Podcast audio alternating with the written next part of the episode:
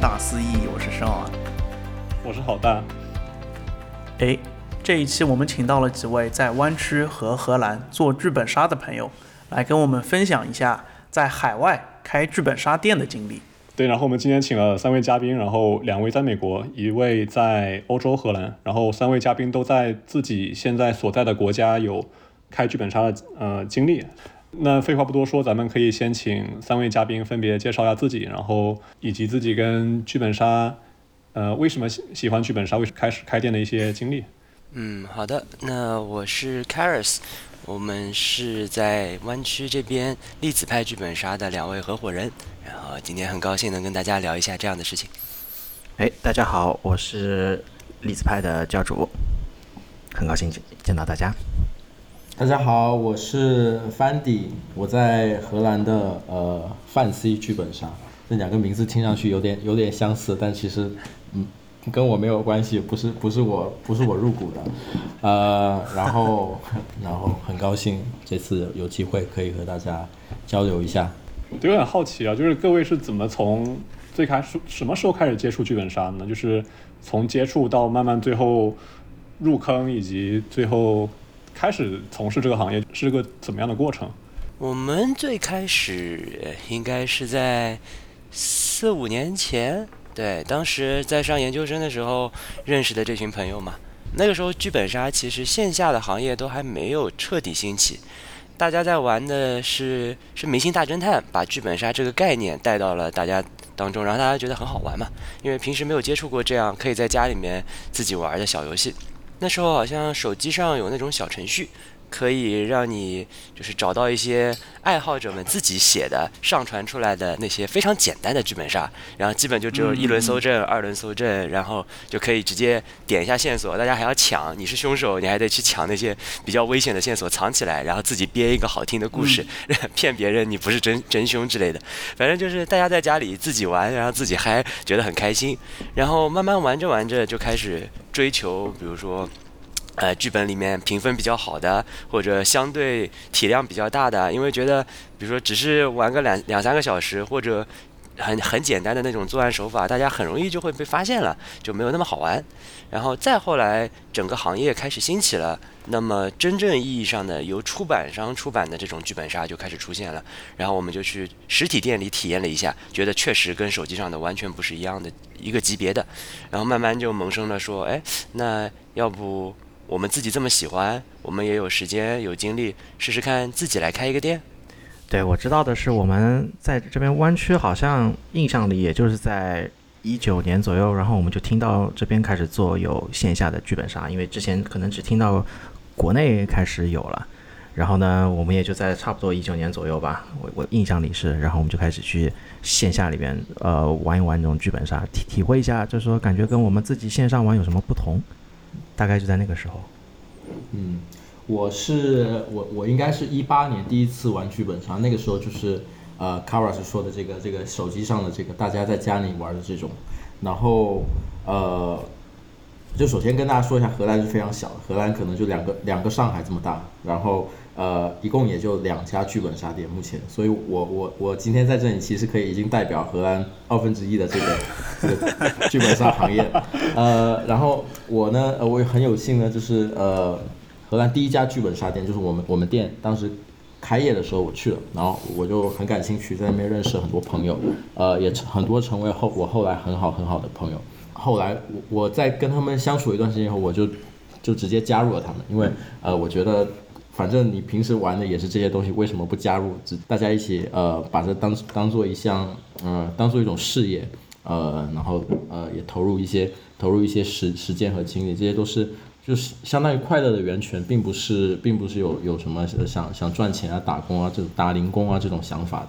这是我自己，然后慢慢慢慢的就对这个呃行业啊。越来越熟悉，然后对这些认认识了很多很多有意思的玩家，然后很多有趣的呃非常经典的剧本，这是我自己的经历。Fandy，所以你是全职吗？还是？不是，不是我，包括我们店所有人都有呃自己的工作，然后我们的剧本杀店只有周末会开放的。哦，了解。但湾区这边的情况是不是不一样 c a r i s 跟教主是全职在运营这剧本杀店吗？我是全职的，然后那个教主他是有自己的正职的工作的。我们基本就是合伙人当中有两个人是全职在照顾这家店，嗯然后会更多的把精力放在店的运营上面。然后教主这边的话，更多的是一些就是技术上的支持，还有一些比较呃需要人多才能完成的事情，他会一起来加入。然后平时重心还是放在自己的工作上面。了解。嗯，哇，那你们这个你们是平时周一到周五也也有运营吗？也有开本是吧？嗯、开本其实量倒也没有那么多，毕竟周一到周五你想开，人家也不一定下班有时间来打嘛，对吧？是的，是的，是的。对，嗯然后但是除了开本以外，因为还有很多其他的事情要做，包括比如说要测本，然后要做一些 DM 的面试啊之类的。然后其实平时一到五，包括我们平时还得开会，然后要做一些之后的决策。嗯、可能就感觉跟其他的工作也差不多吧，基本一周也有五天左右是有事情的，然后两天。呃，可以休息休息，但这两天只是分到一到五里面去了而已。啊，那周末其实就是呃比较忙的时候，对你们周周末基本还挺忙的，早中午十二点可能忙到晚上十二点，至少。了解。那那跟跟这里还是挺不一样，因为我们也有相同的问题，就是呃周一到周五其实没有没有什么人呃有空来来打本，就除除了除了寒暑除了就是寒暑假呃暑假的的时候，可能可能两个月可能学生学生那个放假，但是现在疫情疫情结束了，所以特别今年感觉大部分人呃有时间都回国了，所以反倒七八月就是进入相对一个一个比较低低潮的一个一个呃时期吧。嗯，我想请问一下，就是全职在做剧本杀的 Caris，是什么契机使你觉得，哎，剧本杀它不仅是可以朋友之间随便玩玩，然后或者说去去店里消费的一个内容，而是哎，我可以把它当做一个 business 来做，然后而且又全职投入这样一个 business，然后在海外，毕竟华人相对而言比较少，剧本杀店啊、有，但你们怎么来确定哦这个市场？是足够大，可以让你们呃把自己生活的工作者一个重点放在开这家店上。啊，其实当时呢，正好是一个契机，就是我们也说了嘛，我们最开始认识其实是因为一起读研究生然后认识的，所以就是当时也不算是 quit 掉自己的正职工作吧，是正好是研究生毕业之后开始选择未来的方向的时候，那也就是说正好是一个新的开始，然后当时又遇到了这个行业的兴起，再加上我们当中有人，嗯、在其他的店里面也有过了 DM 的体验，大致知道了说啊，就说我们好像是比较适合这个行业的类型。我们既然对他有喜欢，然后我们也有演绎的小小的天分，然后也有兴趣，又觉得这个市场有开拓的价值，那不如我们自己来试试看，相当于是一个小小的创业，然后就基于这样的一个契机，然后去开的这么一家店。对，那那请问一下，就是如果全职的话，呃，你你是在呃，就是需要一个，你要么就是呃通过创业嘛，因为工作是要工签的，对吗？在美国，那那对你们是怎么就是呃申请这个需要一个执照嘛，相相当于对吗？嗯，对这个的话，首先在美国，我们做这个工作的时候，上来先申请了一个公司嘛，我们是以公司的名义进行注册的。然后我本身是有这边的身份的，然后 Evan 和、哦 Evan 和那个另外一位合伙人 Iris，他今天没有时间来，他们两位是夫妻，所以他们两位也是有就是合法可以在这边待的，所以不太需要专门再去为这个工作就是去找什么身份之类的。嗯，这是我们我们自己比较能解决的。当然，也在申请公司的时候也遇上了一些比较麻烦的地方，就比如说剧本杀，其实在美国的这个行业界定里面，你不知道它该归在哪一类。对他申请公司的时候对嗯 就美国人都不知道什么叫剧本杀，然后你你在里面选那个分类的时候，你就我们要下拉很多，然后说，哎，这个好像也对，哎，那个好像也对，我们这个叫什么呢？就我们当时都说，我们这个行业是不是应该就是请大家聚在一起开会，应该是这么一个行业。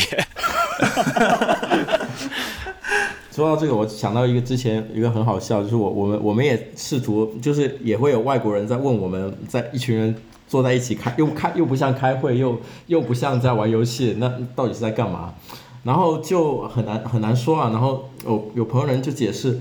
，role play，但是 role play 好像好像不是不是在在在会议室干的事情哈，懂的都懂。然后对，然后我去网上查了这个这个剧本杀，这个也是感觉也是中国人翻译，有点像机翻的，叫就叫做 scripted crime。但是好，但是其实这个东西对于外国人来说，你你跟他说，他就也不知道是什么意思。所以我觉得，呃，就是我我我一般如果要跟别人介绍的时候，我就说这是类似于一个 detective story 一样，就是你他他们就一下能懂这个大概是干嘛，就是破案。他们可能对于什么呃呃这种福尔摩斯啊这这这种比较熟悉的。他们就一下子就就可以从这个呃翻译里面能能够听出来，但我我我理解这个这个真的很难定，因为国外没有类似的这样的行业嘛。很好奇，开剧本杀店，大家的 day to day 或者 week to week 的 life 是什么样的？对于玩家来说，这可能会感觉是一个很简单的工作，我拿一个剧本，然后有一个 DM，他跟着本子读，稍微演一演就就好了。但我觉得实际上开剧本杀的过程中，肯定也有自己特别辛苦的地方。是，其实你比如说像今天九点起床，这是我们我已经很久没有感受过的事情了呀。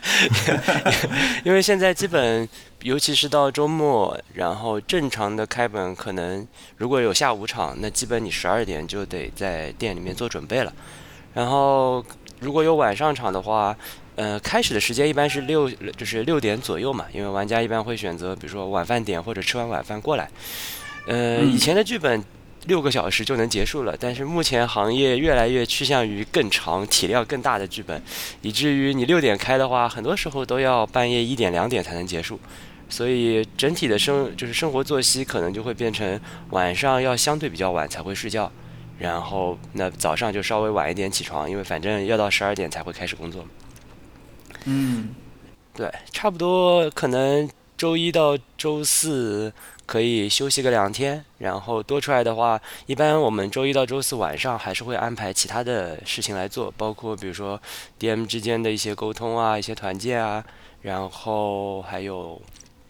嗯测本。面试这种都要安排在周一、周四晚上。嗯，有时候，毕竟就说来面试的人，他们很多也是有正式工作的，都是来兼职或者是纯粹的兴趣爱好来体验的。那这种时候得为他们去安排他们比较方便来店里面进行面试活动的时间。那我们能不能跟观众稍微、跟听众稍微介绍一下 DM 是什么？他他为什么叫叫 DM？对于没那么熟悉剧本上的观众。D.M 的这个呃是 Dungeon Master 的呃简写，D.M 是那个什么地下城勇士，就是有一个一个桌游，嗯，其实我也不是很清楚，但是就是有一个这么一个桌游，这个桌游我相信大家呃都都听过，然后有一个类似一个主持人的这个角色，然后后来演变到了剧本上，就是一个主就是这个本子的主持人的一个代称。对，为什么不叫狼人杀，不叫上帝呢？为什么叫上帝？上帝的法官，嗯，对，但是也是有不一样，因为呃，DM 有有这一部分是参与这个，甚至有时候是以角色的形式，以 NPC 的方式参与到这个剧本，所以跟跟狼人杀里面的法官或者上帝还是有区别，称谓也不一样。就真正的你说 DND 龙与地下城里面的这个 DM，他。其实 要比剧本杀的 DM 还要辛苦，然后要求也会更高一些。所以就剧本杀只是借了这么一个名字，因为它相对你要说现存的游戏当中，它确实是最接近《龙与地下城》的。它对于主持人的要求不仅是你像法官那样只要知道规则就行，你其实要根据场上的形式自己放一些自己的东西在里面，去调控场上，控制整个游戏的进程。就整个游戏其实是你在导演现场导演的一一场戏。所以，对于 DM 的这种要求，跟《龙与地下城》的那个真正的 Dungeon Master 很像，所以可能他们就当时用了这个词来代替。嗯，怎么样评判一个 DM 的好坏呢？啊，这个问题好 好复杂。讲真的，首先，因为剧本杀本身就分很多类型嘛，对吧？然后像现在比较大的 scale 里面说到的话，基本就是推理本是最火爆的。然后情感本，然后机制本，然后恐怖本可能算是一个另一个小分支吧。对，差不多就这几个类型。其实不同的类型对于呃他们需求的比较优质的 DM 的要求是完全不一样的。你比如说推理本的话，当然需要你 DM 对，DM 有很强的这种推理能力，然后其实更多的是要 DM 有很强的扶车能力。你要能够读空气，你要能读到说啊，现在的这个状态下几个玩家他们推到什么地方，他们大概是因为什么原因在这里兜圈或者卡壳了，用比较丝滑的方式提醒一句，既没有。打断对方的推理节奏，然后让别人觉得说哦，我没什么可推的了，你都告诉我这件事情了，啊，但是又让玩家能够及时的调整自己的思路，感受到说哦，DM 好像意思是这边其实还有另外一种想法，哎，我们可以不可以试试看，引导他们去找到最后的真相，让玩家觉得全部都是由玩家自己推理出来的，这是一个 推理本 DM 最重要的点，对对，这是最重要的点，毕竟是玩家来体验游戏的嘛，所以不能去破玩家的梗。然后情感本当然就很需要你的共情还有煽情能力了，对，因为毕竟情感本所有玩家的最终目标是来哭一场，痛痛快快的哭一场，感受到这个人物剧本当中的这种情感纠葛的，所以。D.M. 首先，你比如说声音要比较好听，然后阅读要比较有功底，这样的话能让玩家沉浸下去，听你娓娓的说这个故事的背景啊，一些人物之间的纠葛，然后关键时刻要加一些灵魂拷问，给那个角色施压，让他能够感受到啊那种情感的冲击迎面扑来，那那就体验就非常好了。对，然后其他的几个基本。对，演绎本什么的，那就演绎又是另外一个另另外一个完全不同的类别了，就看玩家自身天赋。讲真的，我们之前一直说，你要是一个优秀的演绎 DM，其实我们的工资是请不起你的，因为你其实是一个合格的话剧演员。对，嗯，我有个观察，就是我感觉好像你们其实还是说在玩的时候，希望不只是 DM，包括玩家也要尽量去演。我觉得好像大家其实大部分玩家不会做到这样子。真的有有的玩家是天生的戏精，你你你你多玩 你多玩几几次就就知道了，你还玩的不够多啊，一凡。确实，就是说，嗯，首先我们作为店家。不会要求玩家有任何的标准，比如说你必须要代入啊，或者怎么样，就是你来体验，所以你你决定你想怎么样去玩。当然，玩家本身他们自己的特质是不一样的，有的玩家就会非常代入。我们甚至遇到过，就是说有些比较沉浸的剧本，我们本身店里是没有提供服装的情况下，他们自己穿了一套对应的服装过来来玩都有的，对，是的，是的。然后这样的话，其实。就我们行业内这种叫做是就是神仙车队，就是这些人，他们很多时候是自己认识的朋友一起来的，一组人一起来，然后他们自己去沉浸，因为都是熟人，就比较放得开。你越沉浸进去，你越带入角色，其实总体的体验肯定是更好的，对吧？毕竟你比如说小剧场，互相之间大家在读东西的时候，你你如果别人也只是在读，那你也不好意思去演。但如果大家都在演，那就整个氛围就不一样，真的是一起进入这个故事就很很好。尤其是像这种情感本什么的，你越就是所有玩家上的所有车队上的人越沉入这个剧情，那么所有人的体验都会变好，大家会越来越沉浸到整个故事的就是氛围当中去。嗯，就一个人很难带动一整车，但是如果车上有一半人以上是那种真的老玩家，然后呃。一一秒就能呃进入情节，然后推理能力又很强，那真的对其他玩家来说，首先就这个经历就很很难得，而且他的体验会比其他玩这个本的就一般一一般情况下会好很多，而且他自己也会会呃就不由自主的去去配合，然后去去带入，然后呃就整个整个效果就会非常好。对，因为我觉得玩家本身其实是剧本杀非常重要的一部分。那我想问一下。大家玩家为什么会选择来剧本杀店呢？就当我还是一个，当我刚接触剧本杀的时候，我其实会呃会会会想这件事情的价值是什么。我一开始会觉得剧本杀店它可能提供了一些服装啊，提供了一些道具啊，然后帮我更能够沉浸在这个剧本里。但实际情况是，其实你看，很多时候店里面也并没有提供对每一个剧本都有提供自己的服装道具，然后每一个房间可能也是呃。就有一点像 meeting room 一样，只是大家都坐在里面而已。那么我们为什么，或者说玩家为什么会更愿意来剧本杀店？然后剧本杀店给大家提供的最大的价值是什么？荷兰真的非常小，所以我们的玩家都是真的就是培养出来的。就我们培养出了一批就是呃比较比较忠实的，相当于忠实粉丝吧。就我们如果有开新本，他们大他们大多数的人都会来都会来玩一下。呃，就冲着这个本，也冲着这个，因为来玩的话，就是可能会可能也会约熟人，然后就其实就相当于对他们对他们来说，不只是玩这个本，呃，也相当于是一次聚会，就从从下午到晚上，然后呃，就是可以大家可以呃开开心心的打个本，呃，然后呃，包括这也是为什么现在我我们店现在欢乐本开的比较多，欢乐和机制阵营这这方面的本开的比比比之前的推理本多，可能推理推理上大家大家可能觉得呃有一点公式化，然后就很多推理的东西感觉是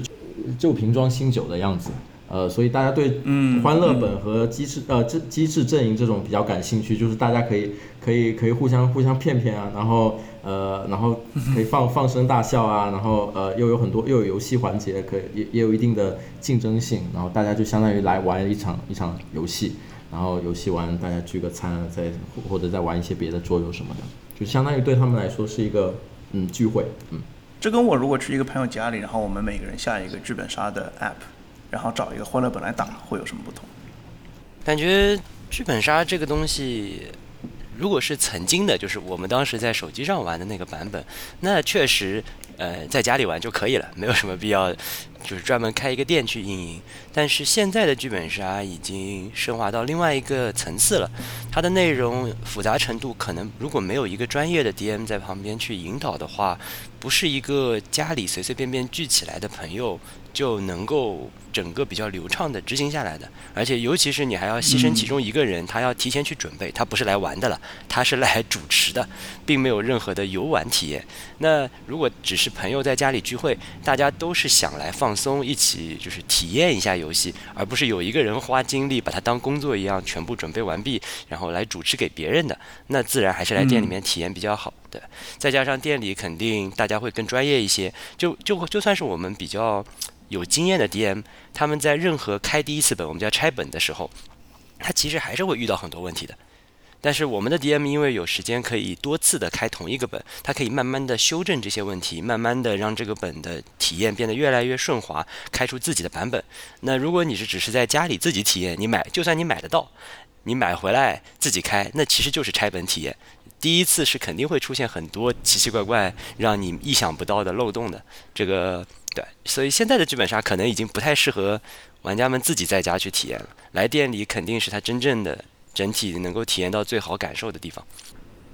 对，我也觉得这这整个的本，其实你在自己玩跟在店里玩的一个很大的区别还在于体验。就是这，这是我也是我也觉得一直觉得线上和线下一个最大的区别。线下一个最突出的一点就是大家刚才一直在提的，就是 DM，一个一个好的 DM，他能第一时间就能把你带入进整个游戏或者说整个剧本，然后呢能让你从头到尾就是一直能尽可能沉浸在里边。呃，无论是什么类型吧，就是说呃推理啊、机制啊，甚至呃情感本，其实特别是情感本。因为现在很多情感本更多的话会还会有一些那种房间的一些 set up，然后各种道具，还有还有 DM 的一些一些比较深情的演绎，然后呢会会跟你一些互动，这些都是你自己啊、呃是基本上很难很难去做到的一点。有没有什么事情是你们在做 DM 之前从来没有想到过会有这样的情况发生，只有到做了 DM 之后才知道的？我第一想到的就是我这玩我带剧本杀，包括我自己玩剧本杀，我觉得最最大的这个呃也不能叫收获吧，经历就是遇到了真的是形形色色的人，呃，确实，对，就是各路神仙都 都会 都能遇到，在在一个就是同同样一个本，你可以被不同的人演绎成真的不同的样子，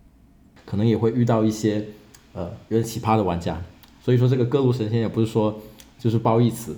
当然我们也会遇到一些非常呃非常厉害、非常了不起，就是觉得能能给他推成这个样子，然后有有的玩家就是这个呃推理能力真的很强，叫叫做推土机。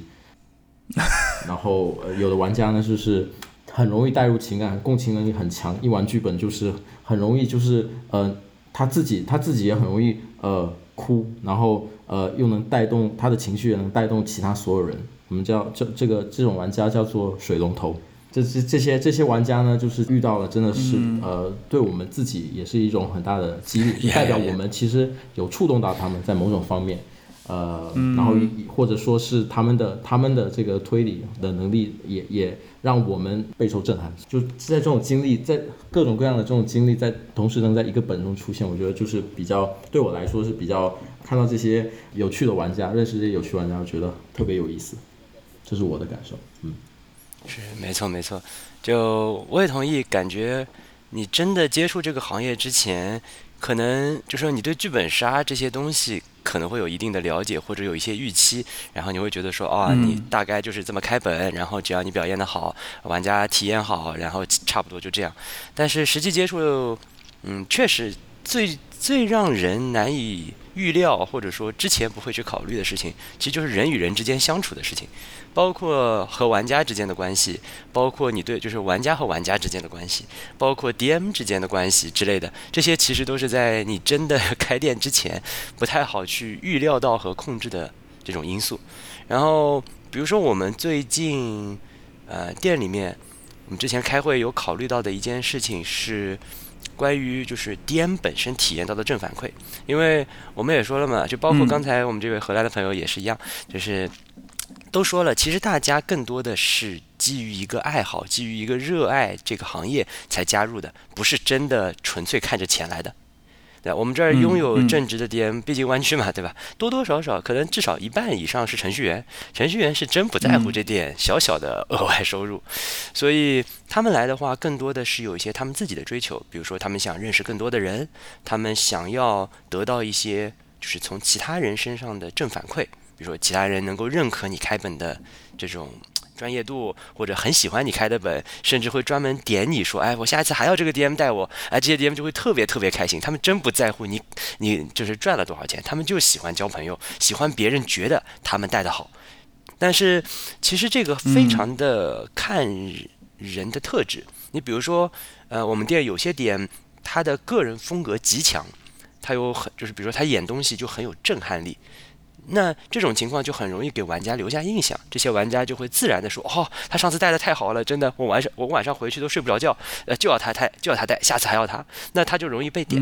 然后我们这儿呢，比如说有一些 DM，他们就是非常非常认真负责。我曾经接过另外一个 DM，之前就是主开的一个本，临时帮他顶班。我看了他准备的那个手册，上面密密麻麻的所有的细节，所有这边要改的台词，全部用笔给你记在上面。帮帮后面的 DM 全部做好了所有的准备工作，你跟着他准备好的剧本去开，就非常非常丝滑。你能知道他在脑内演练了多少遍去准备这个剧本，但是可能他本人的演绎风格没有那么出彩，并且他这样准备完的剧本，最终玩家体验下来就会觉得说这剧本写的真好。而不是这个 DM 带的正好，对，这就会导致就是说，他明明是付出了非常多的努力，非常认真的在对待这件事，却不太像有个人震撼力的那些 DM 那样这么容易受到玩家的认可。玩家总会觉得他的存在感很低，其实是因为他把自己一切全部都已经前期投入进去了，反而存在感低在推理本里其实是一件很厉害的事情。你不需要介入就能让玩家自然的找到真相，这件事情是很难的。所以，这是我们在头疼的一件事，就是怎么样让这样的 DM 也能够得到他们应该得到的认可。这点这点是我们在开店之前绝对没有想过，原来还要去思考这样的问题。嗯，因为我我特别理解，因为我我自己有改过推理本。你要去就推理本的话，因为你说的这些玩家，呃，你说的这些呃 DM 他可能自己呃演绎方面没有特别出彩，但是推理本其实有的时候呃大部分时候不需要不太需要演绎的。呃，然后需要演绎的可能是一些呃情感本或者是机智正义欢乐们这这些玩家非要点这个这个推理这个演绎能力强的，其实也无可厚非，因为他们呃因为顾客是上帝嘛，他们想想，他们想想点谁就点谁，然后但是如果说还是有一部分的玩家，他们他们就喜欢推理，喜欢硬核推理。那他们自然就会找到这些对于剧本本身打磨的非常细致的这些这些 DM，能够以非常不明显的方式去去扶车，去带动整个整个车队的这种 DM，他们也会得到相应的这个这个这关注的。那大家在开剧本杀店的过程中，你们遇到过最大的困难是什么？这个对你先说吧。对，这个我觉得两边应该完全不一样了。是的，是的，因为我们这里的话，我们的店呃最开始是我们的老板他是呃他自己他他自己有一个很大的房子，然后他把这个房子就是改改造成了这个呃剧本杀的呃就是就是剧本杀店，然后有有很多桌游呃就是桌游区啊是剧本杀区，然后这本来是很好，但是呃这个老板呢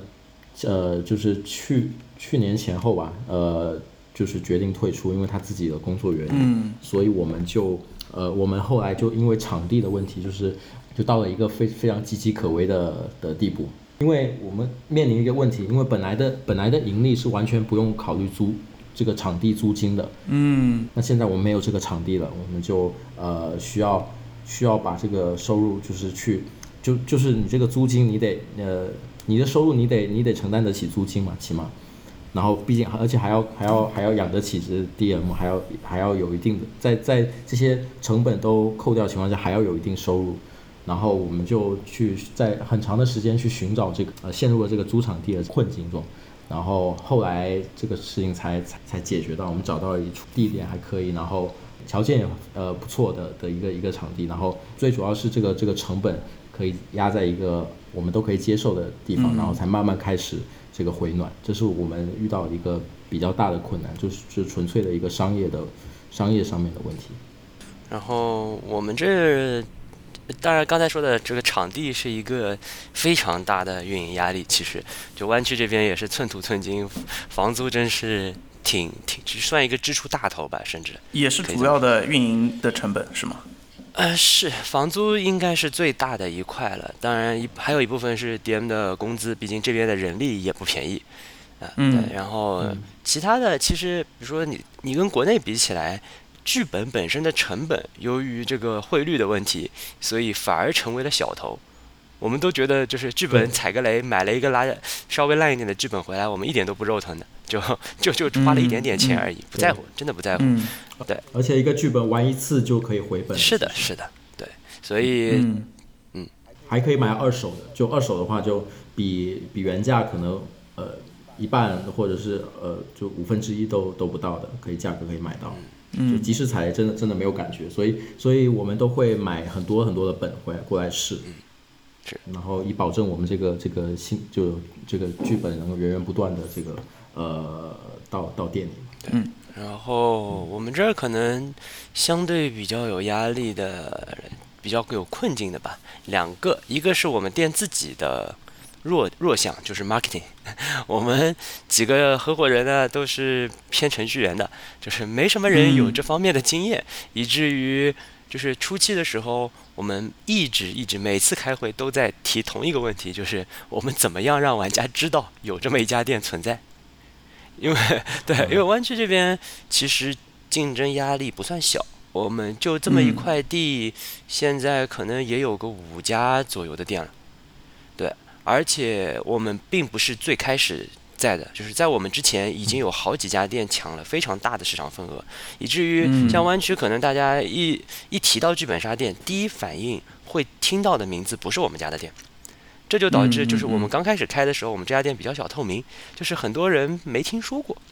但是呢，他们嗯只要来过了，因为我们真的是很认真负责的在运营这家店，我们跟客人之间就是整体的关系也很好。我们初期真的全靠来过的客人成为魂头客来保持这个运营继续能够顺利下去。但现在渐渐的也是，就是我们我们的 marketing 全靠自然发生，就是我们的客人愿意为我们告诉其他他的朋友这边有家店，那就那就推广出去了。耶、是的，就我们尝试过各种各样的方式，然后我们也比如说小红书上面尝试过运营，发现不懂，嗯。不知道小红书该发什么，大家才会喜欢看，真的不懂。所以这也是我们一直在尝试改进、尝试慢慢就是摸索，花了很多时间在研究的方面，就是怎么样吸引更多的新客人，而不仅仅是依赖于老客人。呃，你们有没有找类似就是呃有运营方有 marketing 背景的呃员工呢？呃，我们有来来对专门负责这一块。有过，但是更多的就是说，呃，因为首先我们不太请得起一个全职 marketing 的人来帮我们做这个事情，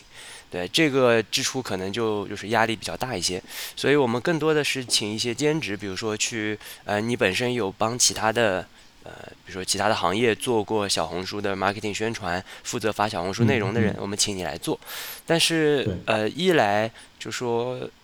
他们其实也需要一些提供的内容嘛。我们当时给他提供的很多都是关于剧本杀的介绍啊，或者怎么样的。然后嗯，总体感觉不是特别有成效。就是他发的东西，我们会觉得比较官方，比如说会对一些剧本进行评测。但是我们后来想了想，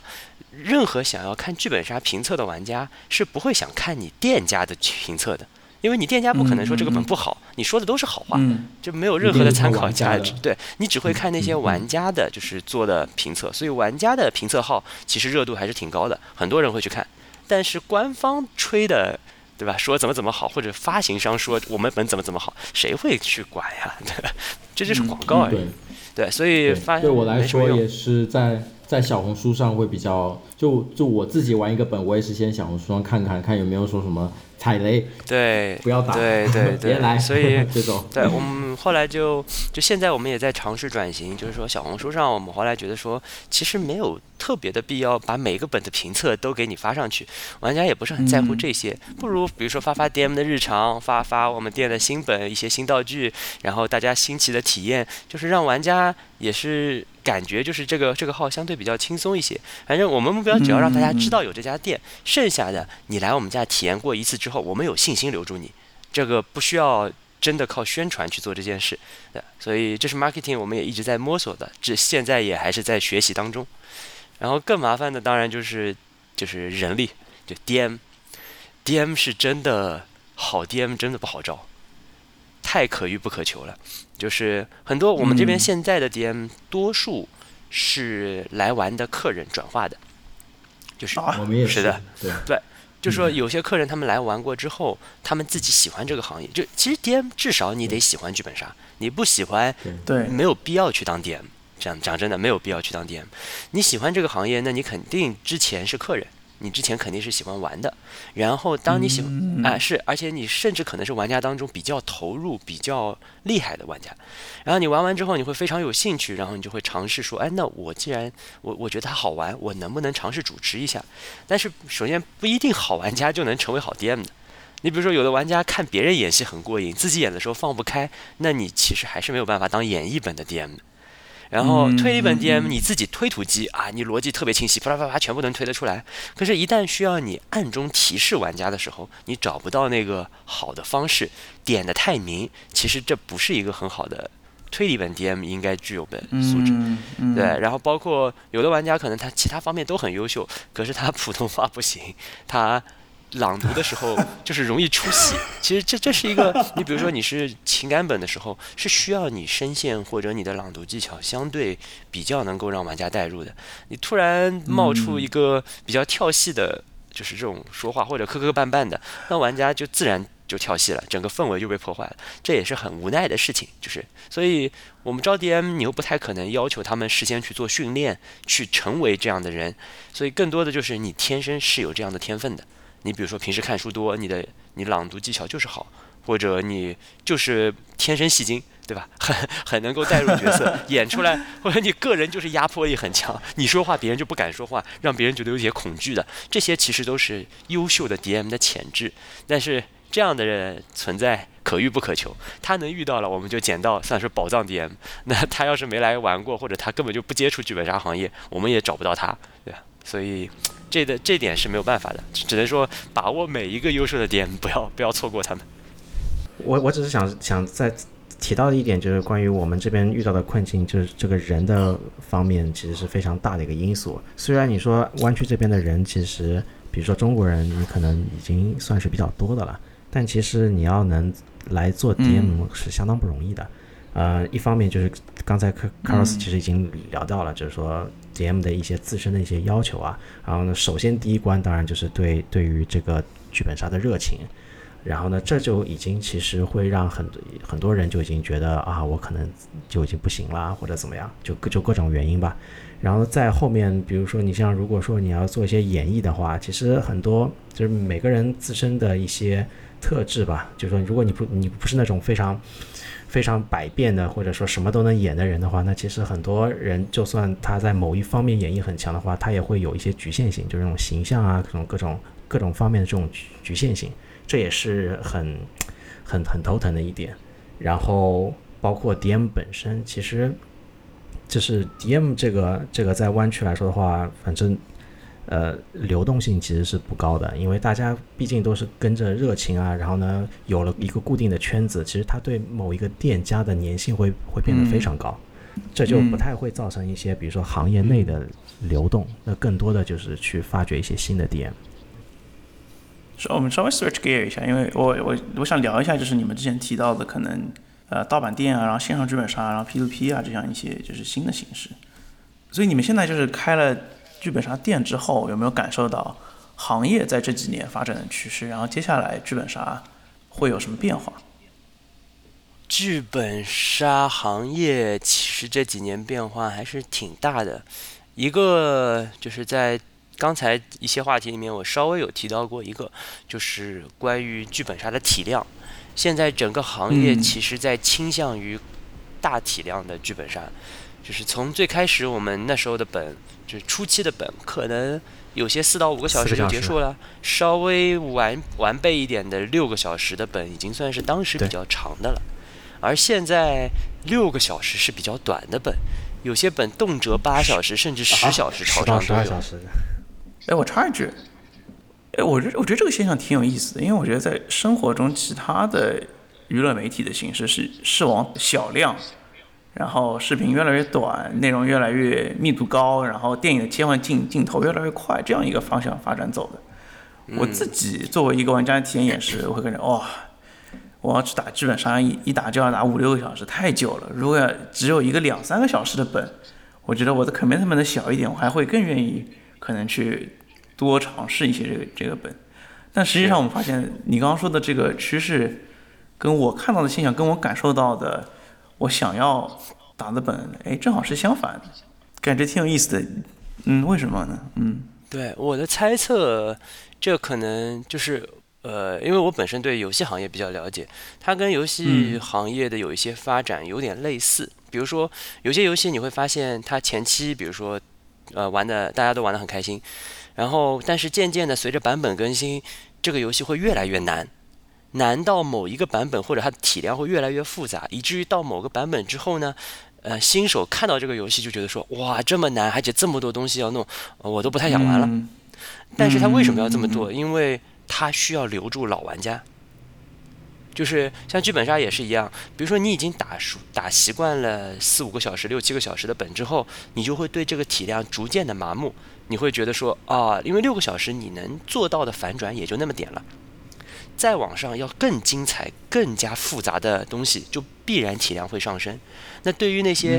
已经体验过很多其他本的玩家来说，他们需要更强的刺激，需要更有趣的内容、更大的反转、更大的整个世界观。那只能是体量往上升，但是这其实有好有坏吧，就是它满足了这些老玩家对于剧本杀的新的需求，但是逐渐也在劝退新玩家。就但凡你跟一个从来没打过剧本杀的玩家说今天有个本十小时，我觉得是个人都会否定，都不想来打。谁想 就你你都不知道剧本杀有什么好玩的，就需要你付出十小时的代价坐在那儿去赌今天玩的开不开心，太成本太高，对，是成本太高。哇，那那照这个趋势，过一段时间就会有剧本杀电视剧了啊！剧剧本杀剧集一二三四。对，那其实就包括《明星大侦探》不也是吗？他们一开始的可能一集就是一个，到后来已经是两三集讲一个剧情故事了，也是在越发复杂化。所以这确实是一个比较比较没办法的事情，而且这是发行决定的。就发行发现自己写大体量的本更容易在口碑上获得好评，毕竟你内容充足嘛。然后你比如说你写小体量的本，玩家觉得不错，但不错不至于让你在网上留下评价。但一旦你写一个巨大体量的本，可能玩的人反而没那么多了。但是玩过的人一定都是这些死忠粉，或者一些对这种体量喜欢的玩家。他们玩完就会觉得哇，好爽啊！十个小时三重反转，哇，简直嗨到不行。那他自然就会在网上留评价，然后口碑就上去了，以至于对于发行来说，他们觉得这样的模式更更符合他们的期待。结果就是发行发十小时的本，那我们也没得选，你只能在十小时的 A 本和十小时的 B 本里面去选。这没区别。嗯，对，那其实呃，包括我们现在就是行业内面临的另外一个挑战，就是关于盗版和线上剧本杀店的问题。然后其实这两类差不多可以归为一类吧，因为呃，据我们所知，据我们跟发行的沟通，其实发行是不太会给线上剧本杀店正式的授权的，因为发行商他们，你你线上的话。呃，其实都是低运营成本，然后他们的价格会非常便宜，所以大部分情况下是他们没有真正的去买发行的，就是实体剧本，所以其实本质上就是就是盗版店的另外一种形式罢了。然后你要说盗版，其实我们没有什么真正意义上的对抗方式，像。我嗯，盗版首先受受侵害最严重的肯定是发行商，对吧？相当于他们的产品被其他人在没有成本的情况下给使用了，那他们是受伤最严重的。然后呃，我们这边拿湾区角度来说的话，相对受到的侵害比较小。第一，呃，我感觉可能美国这边的氛围会更尊重版权一些，大家都在遵守规则，没有人去破戒，没有任何的店家。主动去使用盗版，大家都保持良性竞争，其实是一个不错的氛围。然后这件事情是完全靠自己在约束自己吗？啊，是因为就说应该这么说吧，有一定的呃外界的约束力。比如说，假设我们店啊，我们店如果常就是使用了一次盗版，然后被某些客人或者其他店知道了，那么这些客人或者店他们有权利向其他的发行商。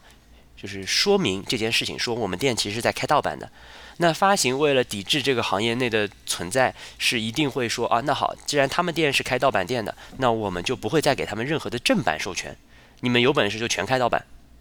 那毕竟有些资源肯定盗版是没有正版这么齐全的嘛。所以这样的话，我们就彻就是这样，这家店就会彻底沦为一家盗版店。那。他就只会被大家唾弃，然后其他店可能也会就是联合起来一起向其他玩家声明说这家店是盗版店，希望大家能够帮忙一起抵制，对，保护这个行业的氛围。其实之前湾区出现过一家这样的店，当时呃我们其他几家就是比较遵守规则的店，其实是有联合起来商量这件事情的，说就说既然出现了一家完全不跟我们交流，就是直接进了一大堆就是盗版本的店，那我们该怎么去应对？然后，其实当时我们也没有大张旗鼓的非要去抗议啊、宣传啊什么的，我们就是直接说，就是如果有客人提到，我们一定要抵制他。然后我们要跟所有的我们认识的发行说，这个这个店他们现在是这么一个情况，不要给他们正版的授权。而据我所知，这家店现在自然就已经消亡了。就其实盗版并哎，对他们，因为我说了，就是你首先你是盗版店，呃。讲真的，美我觉得美国的客人啊，我们这边圈子的客人其实也挺尊重店家的，他们会知道，就是你们正版正版的店在盗版店的压力下，可能会就是变成劣币驱逐良币，他们也不希望真正优秀的店去被这种店给挤掉，所以他们会宁可说啊，没事，盗版店虽然确实便宜一点，但是他们准备的肯定也不认真，毕竟你连这点成本都不愿意付出，说明你你其实就没有好好的对应这就是。对这个行业，你很有可能真的是来赚钱的。你是来赚钱的，你的态度就跟我们其实不一样，那你出来的结果一定也是不一样的。所以最终最终这家店是自然就消亡。他们可能觉得啊，这里赚钱也不是特别多，我们换一个其他方式去赚。他们是来投机的嘛。在开剧本杀店的这个过程中，什么是会令你们感到特别开心、特别感动、特别触动你们的事情？我觉得触动要要讲触动的话，还是相对于相对于那种很炸裂的推理和那种呃和那种呃很很夸很夸张很戏精的表演，我觉得还是在情感本上更更多被触动了。就我我是自己有带一个情感本，然后呃就是一个关于家人的那个本叫做《日日是好日》，不知道大家有没有有没有人听过？蛮蛮早的一个情感本，一个情感。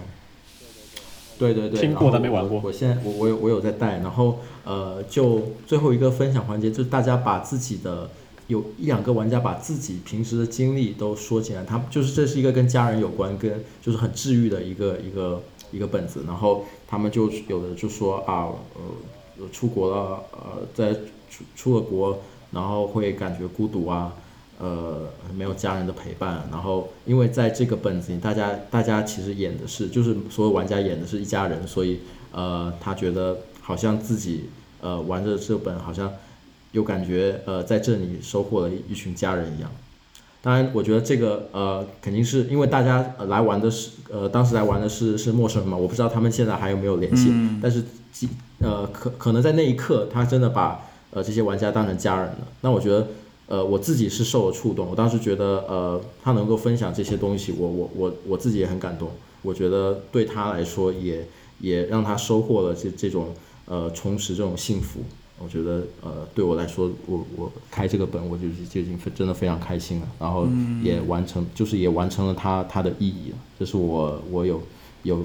被触动到的一次。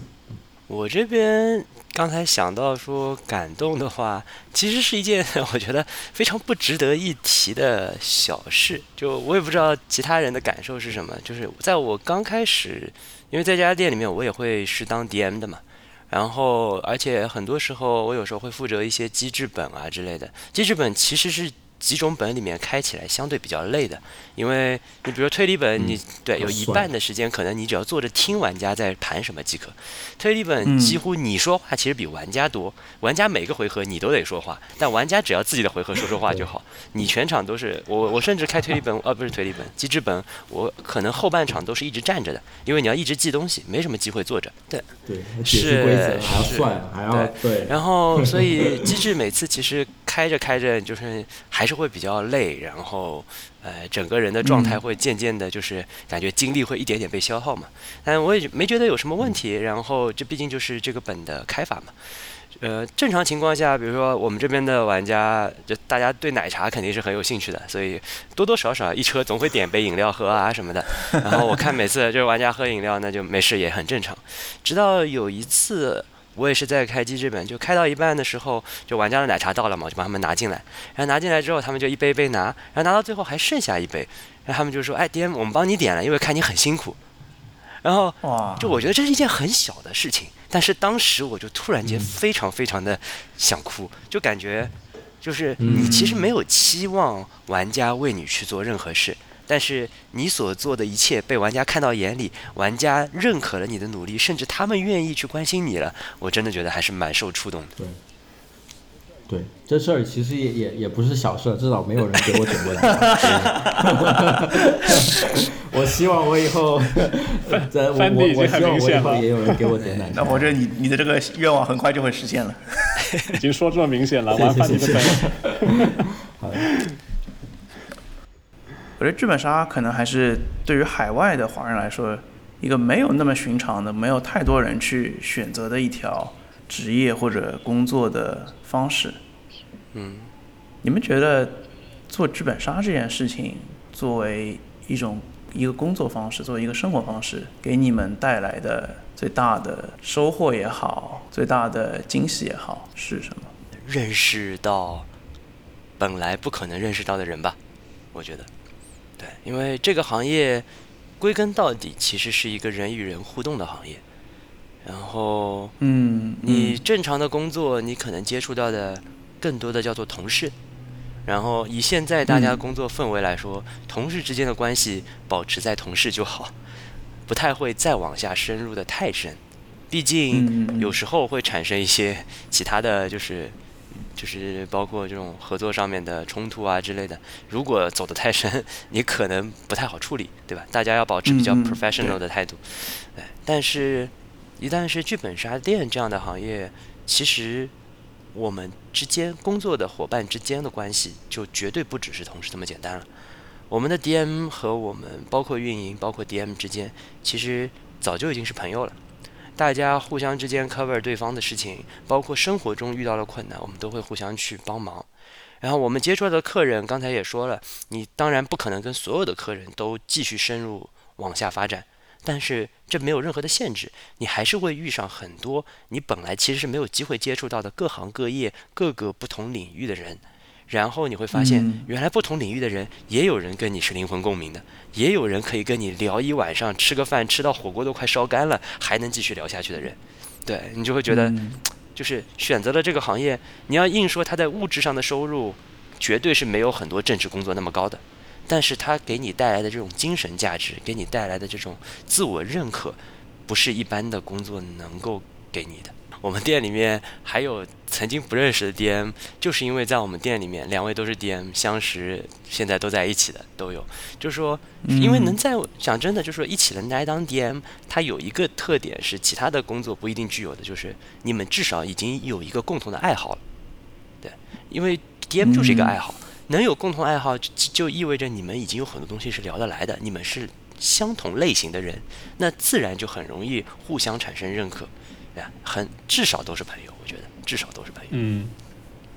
我个人感觉来说的话，就是在做这个行业，呃，它其实其实是个服务业嘛。那么服务业那就会更多的和人打交道。你比如说你在在这边做码农，你去跟 你去跟你的同事们，这大部分时间可能在 coding 啊、写写文档啊这些这些东西。那么在这里来说的话，你更多都是和人打交道。你无论是跟你的伙伴、DM 啊，店家还是跟呃大部分时间的顾客，其实就是我们都是花了这么多时间，然后一起经历了一段体验吧，或者说，那那么这一段的 experience 就会就会非常重要，无论是好还是坏，那都是对生生活的一个非常大的一个补充。然后呢，啊。这一点，我想对于每个人来说，就是说你愿意花这么多时间在这里，你已经把你的一段生命其实已经花在这里了。那么，呃，和你一起体验这一段生命的人，如就是有很多很多人嘛，就千奇百怪的人。那这个也是非常有趣的一个一个一个经历吧，对我来说，特别棒。我觉得我觉得剧剧本杀是给你八个小时、十个小时，然后去体验一段完全不一样的光怪陆离的精彩的人生。啊，它跟小说跟电影可能最不一样的，我觉得就是能够有所去掌握一个自己不在的人生，并且把它往一个神奇的方向引引导走。这可能是我去玩剧本杀我最想啊追求到的东西之一。对，就好像过了另外一个人生，人生苦短，你能在剧本杀里多体验几回不一样人生，我觉得也是很可贵的经历了。好。那我觉得我们今天就录到这里，然后嗯，好的，你之后会把两家店的呃地址跟店名都放在我们的 show notes 里面。嗯，好的，谢谢谢谢。